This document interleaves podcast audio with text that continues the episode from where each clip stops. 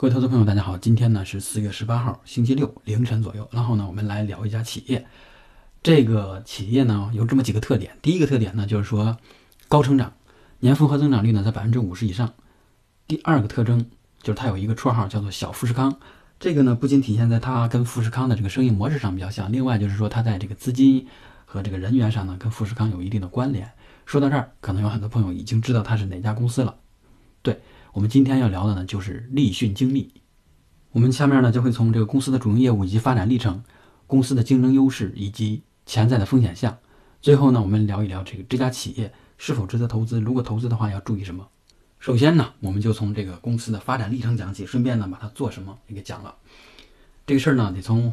一九八八年说起。八八年开始呢，就有很多台商来中国大陆进行投资，其中呢，就有这个富士康的这个郭台铭先生。然后他当时呢是在这个深圳的一个大农村，当时可能深圳整个都是农村哈，然后在那个地方建了一个工厂，有一个女工，她叫王来春，当时呢是二十一岁，她来自于汕头的一个农村，然后呢只有初中学历，怀揣着对于财富追求的梦想以及生活的压力，来到了富士康的第一个工厂，作为了这个生产线上的一名员工。现在呢还有很多人把这个富士康称作为血汗工厂，但是当时呢其实这个工作条件也非常的苦，非常的累。有很多员工呢是受不了这个当时的苦累，就离开了。原因呢是因为那会儿呢深圳那边经常停电，比如说白天没有电，那大家就休息；但是呢半夜来电了，那就起来去干活。另外呢就是住的也非常差，就是当时有一个宿舍啊，两个宿舍，一个男生宿舍，一个女生宿舍。女生宿舍呢就是大家都是这个大通铺，男生也是一样。这么多人呢挤在一个屋子里，肯定的睡觉的时候也不特别好受。另外如果说这个停水停电了以后呢，还得去。要洗个脸、刷个牙，还得去很远的这个农村里面去接水，这就是当时的一个条件。而王来春呢，他这个人就是吃苦耐劳，而且呢，对于工厂的各项规定都严格遵守，所以呢，表现的非常好，就是符合这个老板的这个预期，觉得这个员工才是一个标准的员工，所以他就不断的得到提拔。一开始呢是作为这个县长，就是这个生产线的这个组长啊负责人，后来呢就变成了这个组长，再往后。也就是说，他离开富士康之前，他的这个职位呢叫做科长。科长呢，其实就等于说是富士康在中国大陆最高级别的这个管理人员。从1988年入职到1998年离开，王来春呢，在这个富士康待了十年，从最底层的员工一直干到最高级的这个管理人员。说到这儿呢，可能很多朋友就开始发问了：对，这个这么优秀的员工，为什么老板放他走呢？另外呢，就是自己发展的这么好，为什么要离开？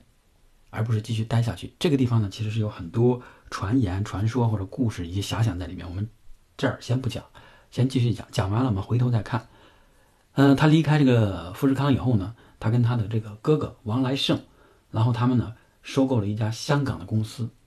这家公司呢叫做香港立讯公司，没有精密这个字儿，叫香港立讯，而且是香港的一家公司。也就是说，现在立讯精密的控股公司。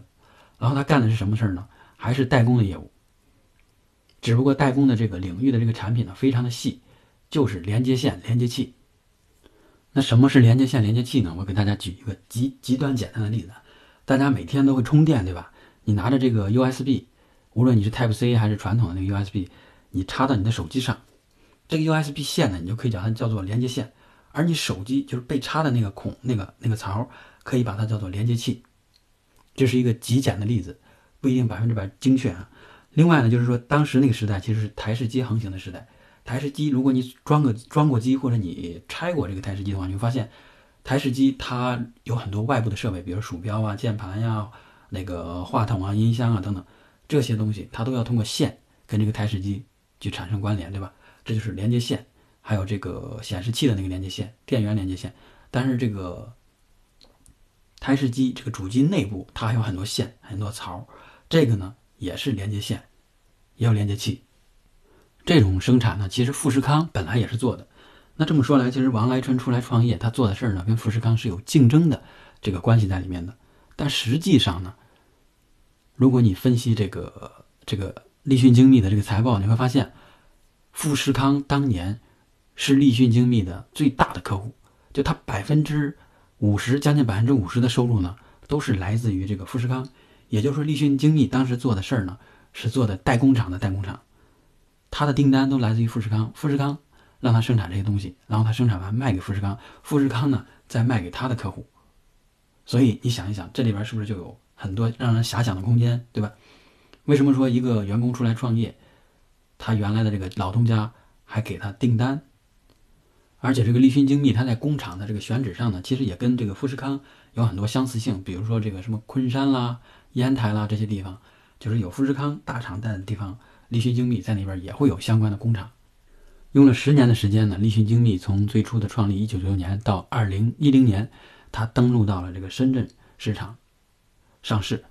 而这个股东呢，其中有一个就是这个郭台铭的这个弟弟，他通过他的公司持有这个立讯精密。成为了第三大股东，所以这个事儿呢，其实也从侧面印证了说，王来春和郭台铭之间其实他们并不是竞争对手的关系。所以呢，有这种传言说，这个王来春出来，实际上就是受到了郭台铭的这个指示，说让他出来，可能呢是为了自己这个代工这个产业的布局，也可能说呢是为了便于在资本市场上获取更多的这个主动性。因此呢，就是看似普通的这个王来春呢，实际上他背后有着一些。不普通、不寻常的地方，这个才是立讯精密成功的所在。如果说立讯精密只是专注于做电脑的这个连接线连接器，其实呢不会有今天。我们都知道，这个电脑呢经历了从 PC 时代到这个移动端，移动端到其他的智能设备这样一个发展历程。而立讯精密呢，你去看它的发展，实际上跟我们现在这个电子消费品它这个发展路脉路路这个路径呢是完全一致的。台式机的连接器、连接线，到笔记本的连接器、连接线，再到手机的这个相关的连接器、连接线以及相关的配件。手机兴起以后，其实才让立讯精密有了一个持久的，而且是增速这样一个发展。下边呢，我来举例说一些这个手机相关的那些配件产品，大家就了解了。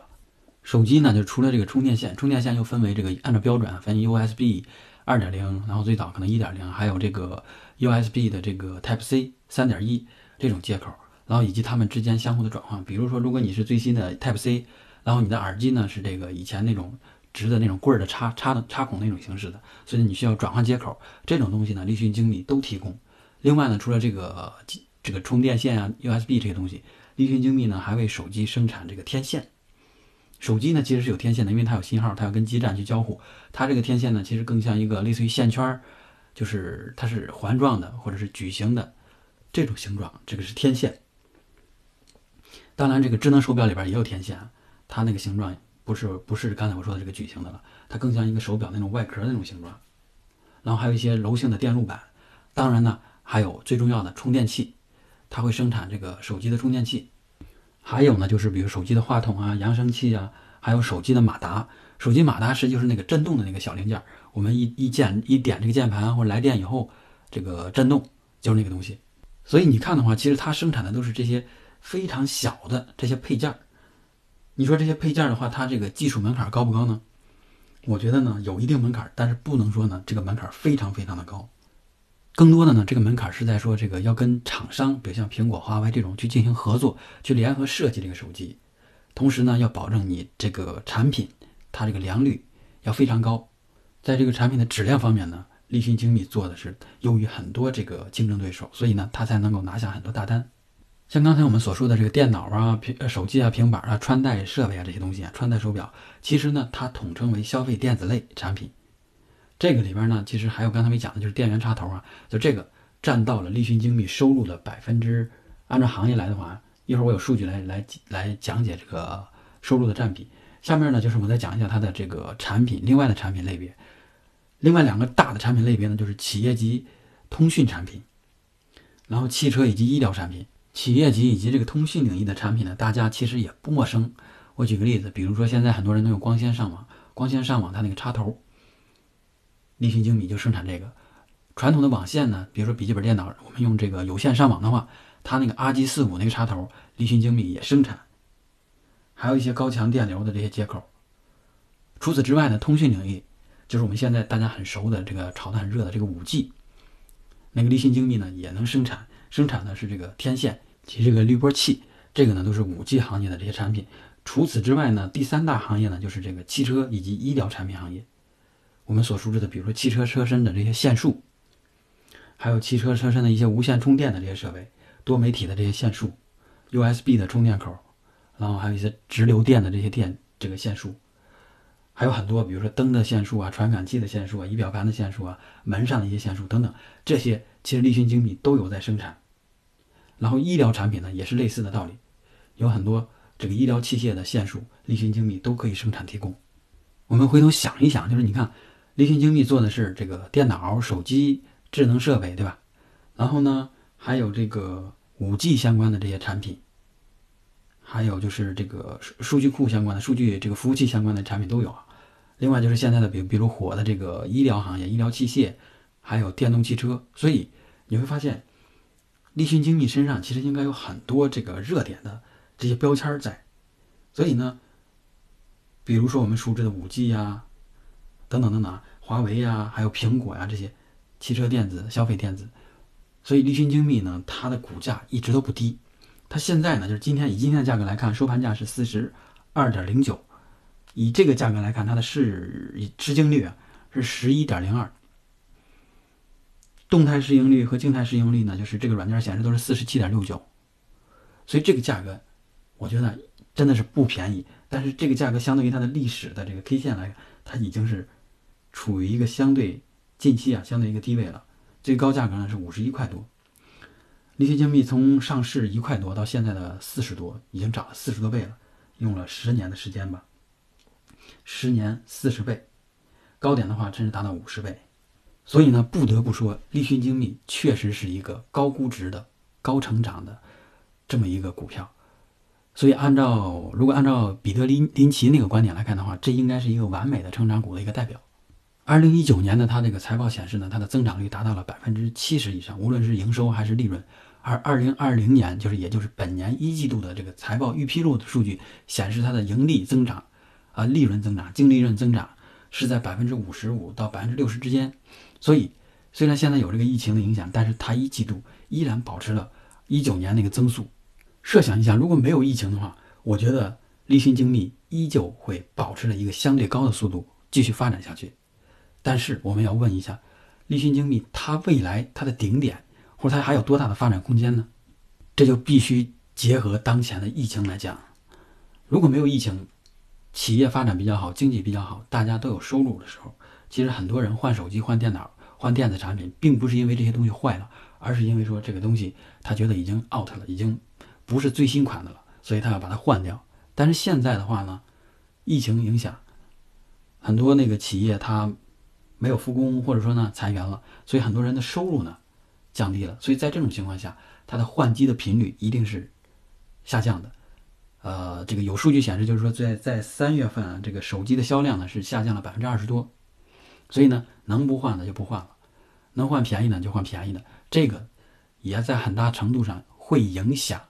立讯精密在消费电子类产品这个领域的这个呃销售。这个影响呢可能是比较慢，因为呃有很多工厂，它是在给这个立讯精密派单的时候呢是。根据未来一段时间、几个月甚至半年它的订单量去排的，但是慢慢的呢，这种影响一定会显示出来。一季度没有，二季度肯定会显示出来。再看这个企业级以及通信产品这个这个领域啊，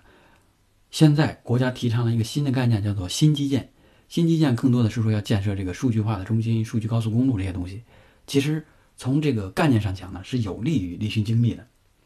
因为无论你要这个建五 G、发展五 G，还是说发展这个数据中心。你都要相关的这些设备，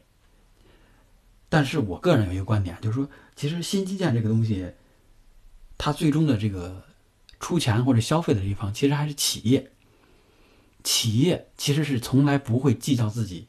在这个设备或者数据服务器这些东西上的投入的，因为如果他业务发展的好，这个投投入对于他来讲其实占比很小。所以，如果我们在这样的情况下去大力的发展这个所谓的新基建，实际上也会出现说，比如说类似于说这个数据的高速公路建完以后没人用这种情况。但是五 G 呢，我觉得如果商用的话，对于立讯精密来讲肯定是一个直接的利好。第三个，它主要的行业就是汽车以及医疗器械吧。汽车其实大家都知道，今年的话，这个汽车销量已经下降的很厉害了，受疫情影响，很多 4S 店不能开门营业，所以下降是必然的。而且呢，就是由于收入的降低，这个大家换车的这个欲望呢也延后了，所以。汽车这个领域，它也会影响到立讯精密，它在订单量上，在收入上。那么从以上来看呢，我觉得立讯精密在未来，它要保持过去那种高速增长，已经很难了。所以呢，我看他自己在这个财报上显示啊，就是说未来这种高速增长大概还能够持续三年，这是在二零一八年的年报当中展示的这个内容啊。也就是说，到了二零二一年吧，可能再往后这种高速增长就不会这么高了。呃，但是他当时说这个话，可能也没有考虑到疫情的影响，所以疫情呢，有可能让这个高速增长的停滞或放缓呢提前到来了。所以我的观点就是，立讯精密呢是一家好企业，但是呢，它当前的估值和它估值和它未来的这个发展空间来看呢，价格有点高了。立讯精密当前我持仓占我的十分之一，而且我准备就是如果涨得多了的话，接下来几周如果涨得多的话，我就把它卖出了。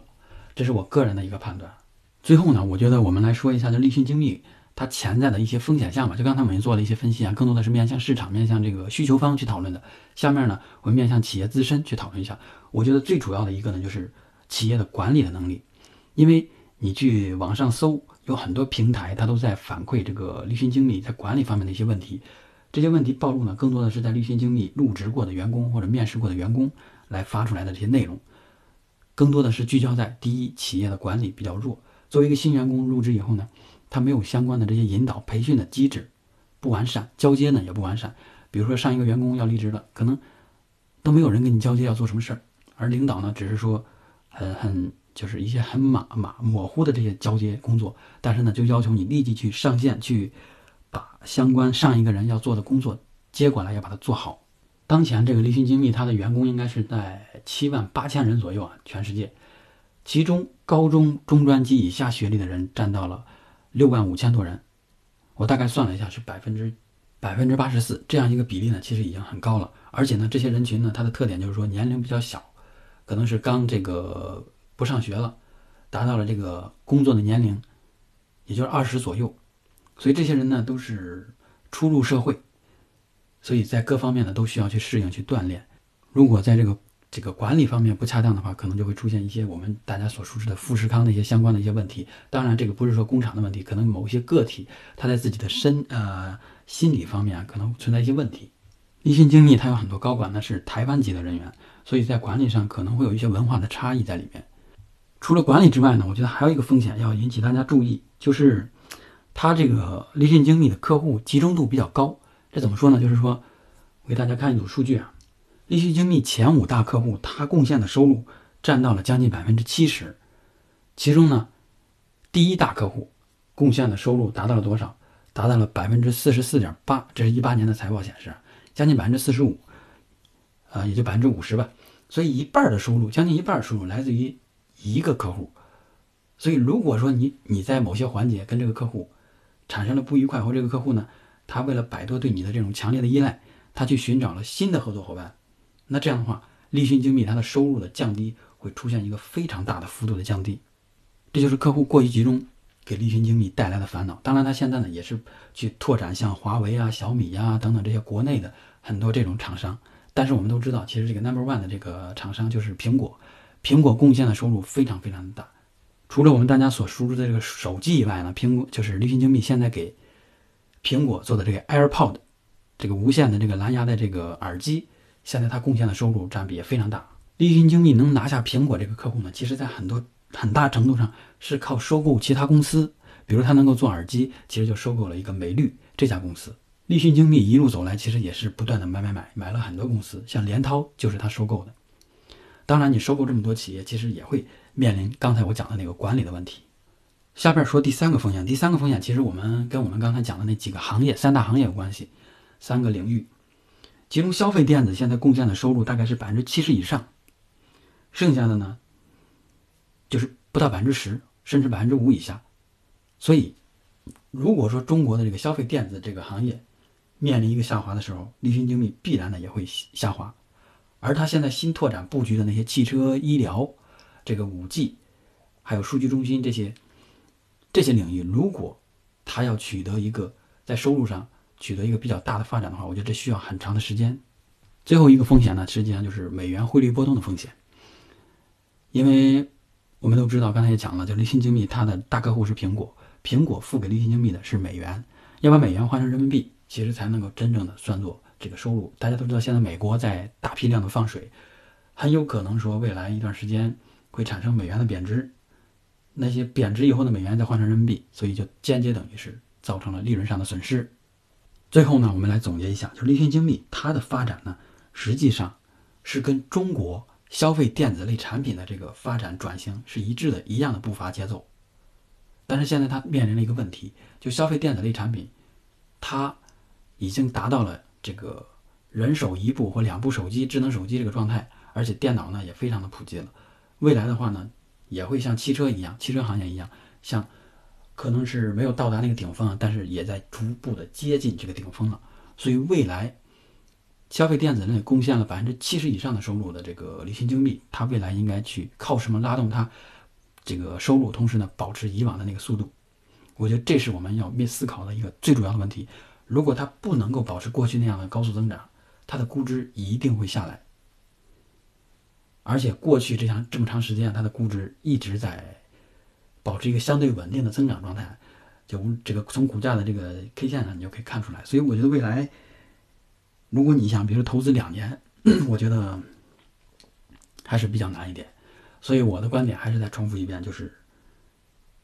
我个人觉得立讯精密呢，其实是一个挺不错的公司，它过去的成长说明了这一点，但是未来它很难再过保持过去的那种增长，所以呢。它的股价也会有下跌，我会持有少量的利群精密，但是我不会把它作为我主要的持仓。今天呢，我们就分享到这里，谢谢大家。